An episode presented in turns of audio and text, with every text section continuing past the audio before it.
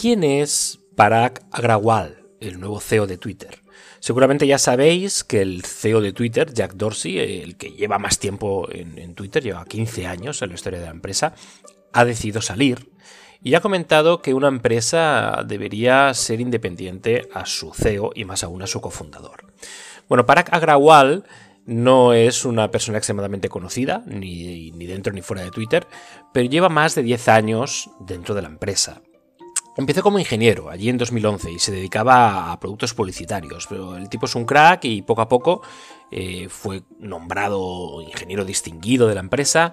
Después, en 2017, fue nombrado director de tecnología y a partir de ahí pues, fue responsable de varias cosillas dentro de la historia de Twitter, como por ejemplo un problema de seguridad que hubo de contraseñas a gran escala, eh, la descentralización desde un punto de vista tecnológico.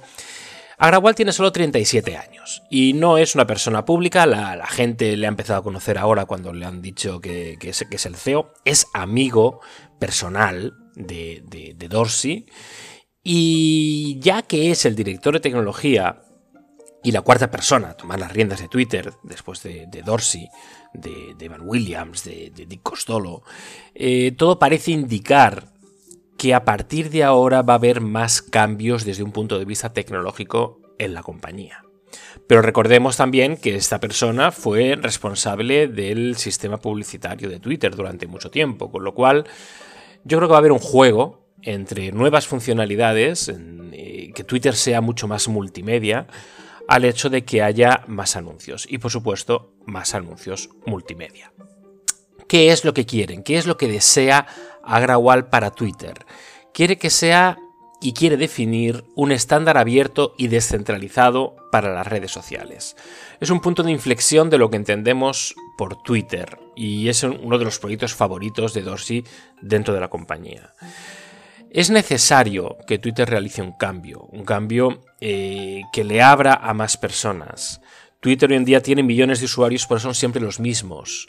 Y siempre eh, se notan las noticias de que hay muy pocos nuevos usuarios y mucha gente que sale debido al ambiente negativo que Twitter va escupiendo constantemente. El hecho de que se cambie el rumbo, de que se cambie el cerebro de la compañía, de que se descentralice y de que se pueda ir cambiando el rumbo tecnológico de lo que hoy es una plataforma de microblogging, que antes no era más, cuando eran solamente 140 caracteres, puede hacer que Twitter se vaya transformando poco a poco más en lo que debería haber sido Facebook. Eh, lógicamente manteniendo los parámetros de privacidad que siempre ha tenido. Desde un punto de vista más interno, Twitter lleva mucho tiempo quejándose de lentitud, principalmente a la hora de enviar información. Se asociaron con Google Cloud para procesar datos en mayo de 2018, pero parece que va a haber más cambios eh, un, cambio lento, a ver si se integra con AWS, que se espera que esté completa esta transición en 2023. Es decir, que tecnológicamente la infraestructura también va a cambiar y Agrawal seguramente es la persona que lidere ese cambio tecnológico debido a la experiencia como ingeniero y a conocer hasta el último bit de cómo funciona la plataforma. Pero el principal problema que tiene que abordar está en la moderación del contenido. Agrawal dijo que el papel de Twitter es construir un lugar saludable para conversar en línea, y eso no es lo que ocurre hoy. Esa es la prioridad número uno y aún no saben muy bien cómo hacerlo. No saben cómo hacer que si nosotros publicamos una opinión no haya 200.000 personas criticando dicha opinión o incluso insultándonos por opinar de diferente forma. ¿Cómo van a conseguir moderar ese contenido antes de que el contenido aparezca en Internet?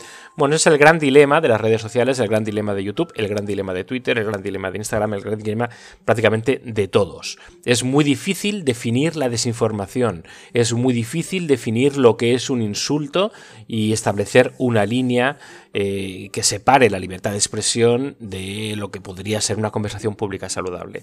Con lo cual, si realmente quieren dedicarse al tema de hacer de Twitter un lugar libre, limpio, van a tener que pisar muchos derechos y van a tener que recibir muchas críticas.